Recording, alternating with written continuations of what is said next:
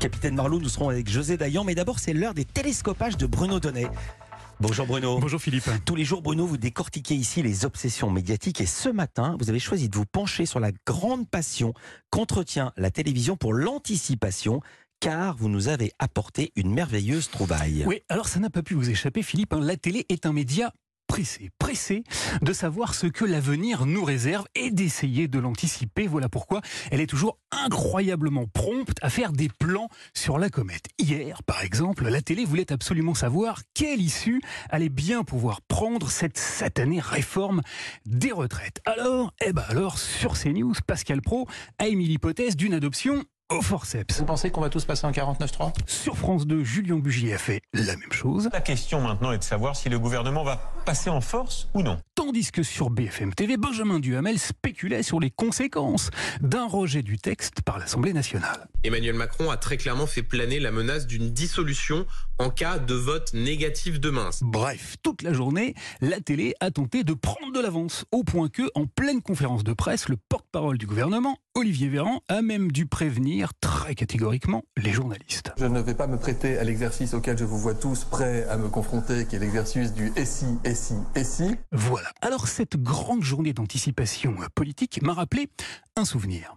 Car la passion de la télévision pour la prédiction du futur n'est pas neuve. Et pour en apporter ici la démonstration, je vous ai dégoté, Philippe, un document merveilleux. Car figurez-vous qu'en 1947, juste après la guerre, la télévision avait demandé à René Barjavel, qui était un écrivain très connu hein, pour ses romans d'anticipation justement, d'essayer d'imaginer le futur. Elle lui avait proposé de réaliser un reportage dans lequel il pourrait donner libre cours à sa vision du siècle prochain.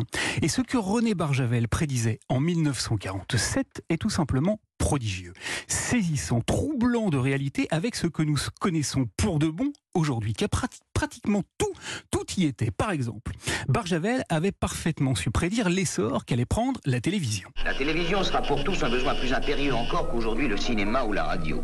Mais mieux que ça, Barjavel avait aussi imaginé les progrès technologiques que nous allions connaître. Car dans son film, il avait inventé rien de moins que le smartphone. Écoutez bien. On fera des postes récepteurs de télévision bijoux, des postes de poche, grands comme une lampe électrique. Eh oui. À l'image, il montrait des petites lampes de poche qu'il avait transformées en écrans portatifs, des écrans que tous les figurants tenaient avidement à la main tandis qu'ils marchaient dans la rue avec cet air hagard et absorbé que nous connaissons tous si bien aujourd'hui. Et la rue présentera un singulier spectacle. Et devinez un peu ce que regardaient ces passants sur leur lampe de poche iPhone.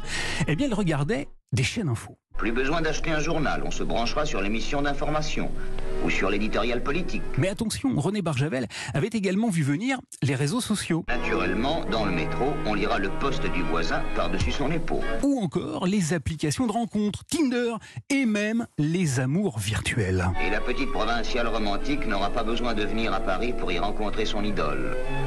Elle l'aura sur sa table de nuit. Alors, malheureusement, Barjavel n'a rien dit. Pas un mot à propos de la réforme des retraites du 49-3 ou de la dissolution de l'Assemblée nationale. En revanche, il avait parfaitement vu venir les affres de ce que l'on nomme aujourd'hui la politique spectacle. Et les ministres de demain, au lieu d'être choisis comme ceux d'aujourd'hui pour leur valeur, leur intelligence, leur dévouement à la cause publique, seront choisis pour la séduction de leur sourire et le velouté de leurs yeux. Alors voilà, tout ceci a été imaginé il y a 76 ans, bien avant l'omniprésence des écrans dans notre vie, bien avant la Ve République, avant même que nos chers politiques ne se filment tous les jours sur TikTok. Nous vivons, cher Philippe, une époque prévisible. Incroyable. Incroyable. 1947, Barjavel. Merci beaucoup, Bruno Donnet, 2023. Restez avec nous.